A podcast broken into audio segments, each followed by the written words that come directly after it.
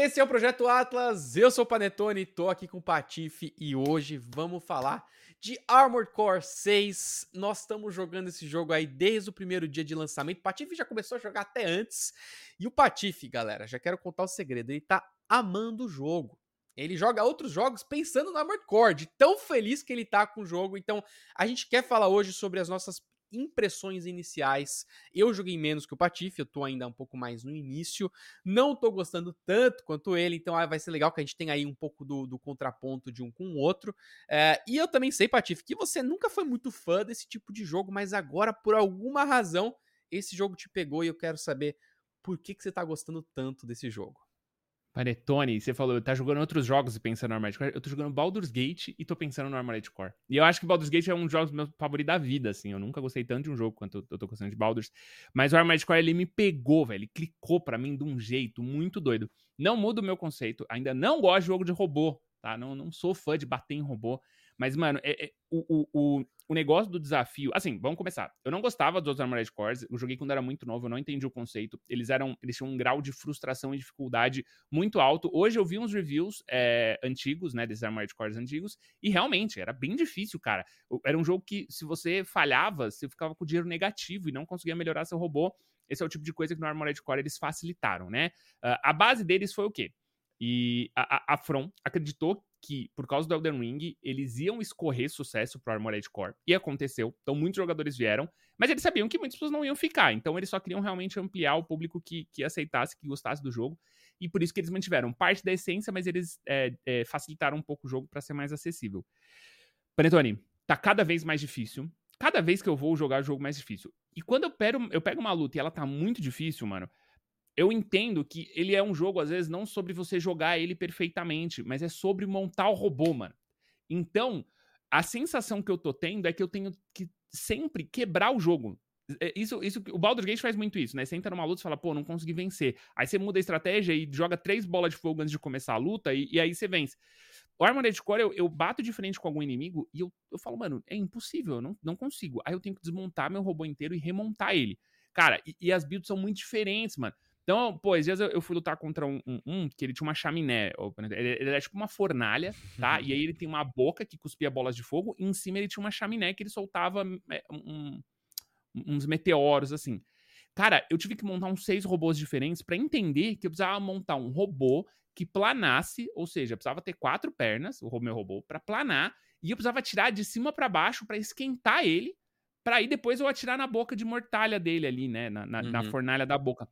Cara, e para eu chegar nisso, é, eu comecei a, tipo, tentar de tudo. Então, não, eu vou trocar a espada, que é a minha arma favorita do jogo, pela, pelo canhão. E aí eu vou pegar essa metralhadora, que ela é mais fraca, mas ela é mais leve.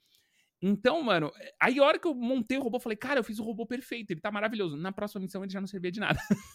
Nossa. E aí eu tenho que fazer, cara, a gestão do dinheiro, ou seja, meu dinheiro acabou, e aí eu tinha que voltar e refazer missão para ganhar dinheiro, para comprar mais peças, para tentar mais robôs para passar da próxima fase. Cara, eu tô nesse loop perfeito. E agora eu comecei a ler a, a, as historinhas que eu tava ignorando, porque eu realmente acho o storytelling do jogo muito ruim. é muito ruim, mano. É, esse, esse negócio esse vai ser meu ponto pior pra, pra esse jogo, Patife. Nossa, Panetone, aquilo ali é muito school, você é louco. Tá, todo, você tem mensagens. É, aí, Corvo, você deveria ter feito no seu. Nossa, é eu achei aquilo muito chato. Mas agora eu comecei a ler as histórias. Eu voltei, comecei a ler todas as historinhas, né? E agora eu estou envolvido até com a narrativa do jogo, mano. Então, por exemplo, pô, tu faz uma missão. Pro, é, tem, aconteceu um caso, uma, uma das empresas, né, me contratou para eu fazer uma missão. E e aí ela, ela começou a desenvolver a história da empresa dela. E ela me traiu. E eu usava peças dessa empresa, tá ligado? Então eu fiquei revoltado, eu não queria mais usar peças daquela empresa porque eu tava bravo, né? E aí, e aí as cutscenes, quando vão rolando as conversinhas, cutscenes, né? Os diálogos vão rolando, os caras falam, pô, mas é, é bom que pelo menos você pegou as peças dela e ela é boa. Então, assim, cara, é muito doido. É, é, eu, tô, eu tô total envolvido e eu não esperava, mano. Eu não esperava mesmo, Panetone. Engraçado, eu, eu né? Eu, eu tenho cada vez mais aí com o meu canal novo agora, tenho tentado me aprofundar mais no, no design dos jogos. Eu tenho tentado parar um pouco, dar um passo para trás e entender, cara, por que, que, esse jogo é divertido? Por que, que aquele outro jogo é legal? O que, que faz naquele jogo ser, ser algo até viciante para você querer ficar fechando aquele loop o tempo todo, né? Você acabou de falar para mim que tá tudo centralizado no robô. Né? Então você precisa realmente, o tempo todo, é quase como um, um jogo de estratégia mesmo. Você precisa montar o seu time, no caso é o seu robô, e aí o time são as partes do robô, para você conseguir counterar um, um inimigo específico, né? Isso é algo que você vê muito sendo feito nos jogos da From Software, né? É, em vez de você ficar ali over and over again, né? Tentando o tempo todo entender como que o inimigo se movimenta, você tá estudando ainda o inimigo e você tá moldando essa estratégia contra ele. Eu acho que a essência da From tá ali.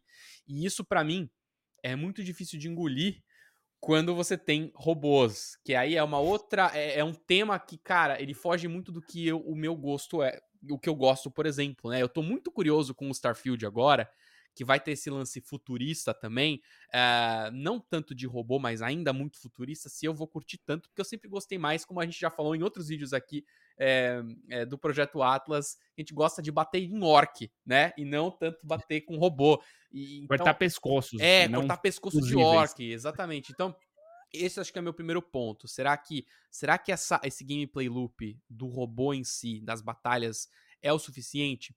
Mais e mais para mim, eu tenho ficado meio velho paia, eu tenho gostado mais das histórias dos jogos, cara. Eu tenho me envolvido mais com as histórias, é, ou então com mecânicas muito específicas que aí são do meu gosto, né, como RPG. Mas eu gosto muito das histórias. Então, Final Fantasy, por exemplo, 16, foi um jogo que mecanicamente eu achei bem falho. Eu fiz análise, eu falei sobre isso. Eu, eu não gostei tanto das mecânicas de luta. É, eu achei que eles poderiam ter melhorado, melhorado muito tudo aquilo.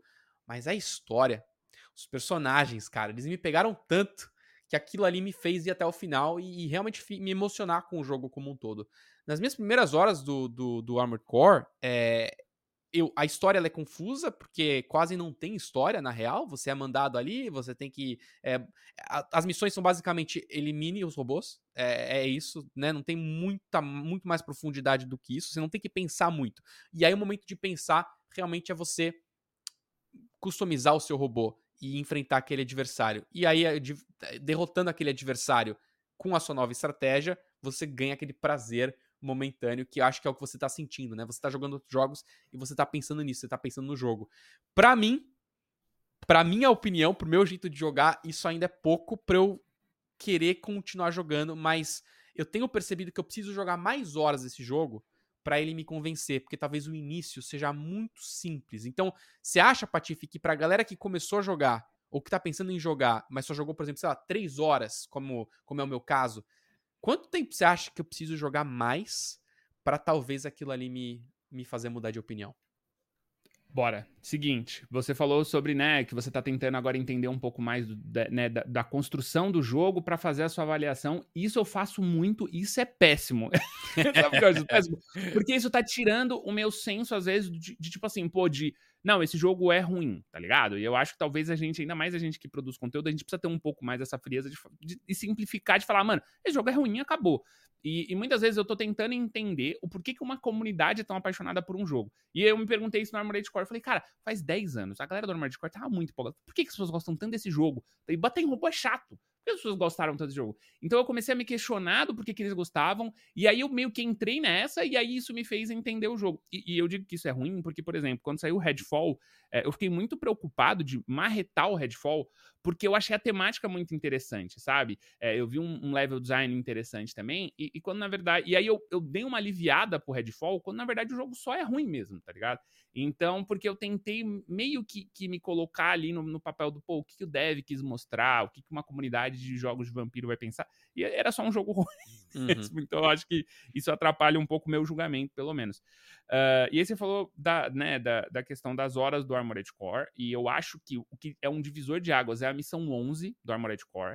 Uh, elas são numeradas, e aí a missão 11 acontece duas coisas que são, para mim, decisivas, e ali muda um jogo para você. Você vai ter uma missão que vai ter, ela vai ser dividida em três etapas. A primeira etapa é destruir umas torres de sniper que são muito fortes, só que elas são lentas, então você vai precisar criar um mecha rápido.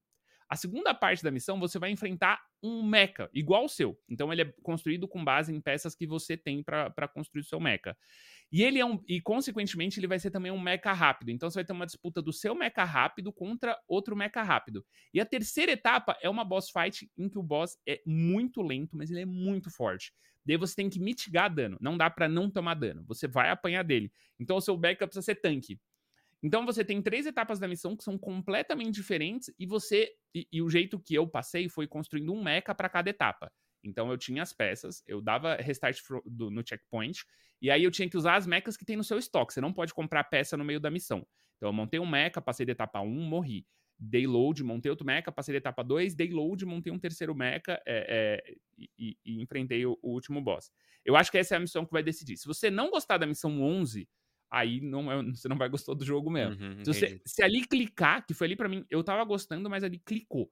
E aí, a hora que clicar ali, aí pode ser o jogo que você vai gostar. E sobre o desenvolvimento da história, que nem você falou, de fato, as missões são. E para mim, até um defeito do jogo. Ele faz. Ele tem um, um, pico de dificuldade e um pico de facilidade muito estranhos. Então tem missão que você entra e você faz a missão em três minutos, cara. Não faz sentido, é muito fácil. E tem missão que eu entrei, eu fiquei uma noite, cinco, seis horas, uma boss fight, sabe? É, é uma maluquice. Isso é um defeito, porque eu acho que, de fato, é, pessoa, o jogador fica confuso.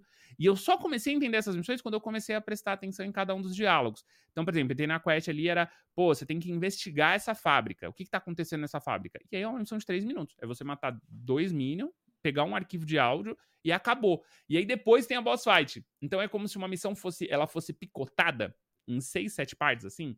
E eu sei que isso faz a diferença pra galera que gosta de rank. Porque quando você termina a missão, quanto mais rápido e mais econômico for o seu, o seu, o seu robô, maior é sua nota. Tem um, um rank que vai até o S. E aí eu acho que é nessa hora que o jogo pega, tipo, o cara querer montar o mecha perfeito para cada missão. Aí já nem me pega também. Eu acho que essa nuance, esse cima embaixo e a história sendo contada só por texto e por áudio é um ponto fraquíssimo do jogo. Eu acho que muita gente não vai se engatar por causa disso. Mas é isso. Missão Muito 11, legal, cara. Muito legal. Só com essa nossa conversa de 12 minutos, cara, a gente já conseguiu aqui mostrar para o pessoal que está assistindo é, e que está nos ouvindo pon os pontos negativos para cada um de nós, né? A história, mas ao mesmo tempo o gameplay loop acho que ficou muito claro sobre a construção de robô e você tem que moldar a sua estratégia conforme o robô adversário. Você tem a leaderboard, você tem que também pensar em fazer um robô barato é, eh, para conseguir ganhar mais ponto. Então, cara, acho que daqui, se você não jogou ainda, tá pensando em comprar, já dá para ter uma noção legal sobre o Armored Core 6. Se você tem uma opinião diferente, né? Já jogou, tem uma opinião diferente, você pode vir aqui nos comentários, deixa aqui a sua opinião sobre o jogo, o que, que você tá achando. Vou adorar ver. Você acha que eu, Panetone, preciso continuar jogando? Comenta aqui. E não esquece também que você pode ouvir a gente nas diferentes plataformas de podcast. Esse foi mais um Projeto Atlas. Eu sou o Panetone, esse aqui é o Patife. E a gente se vê então na próxima. Valeu, tchau!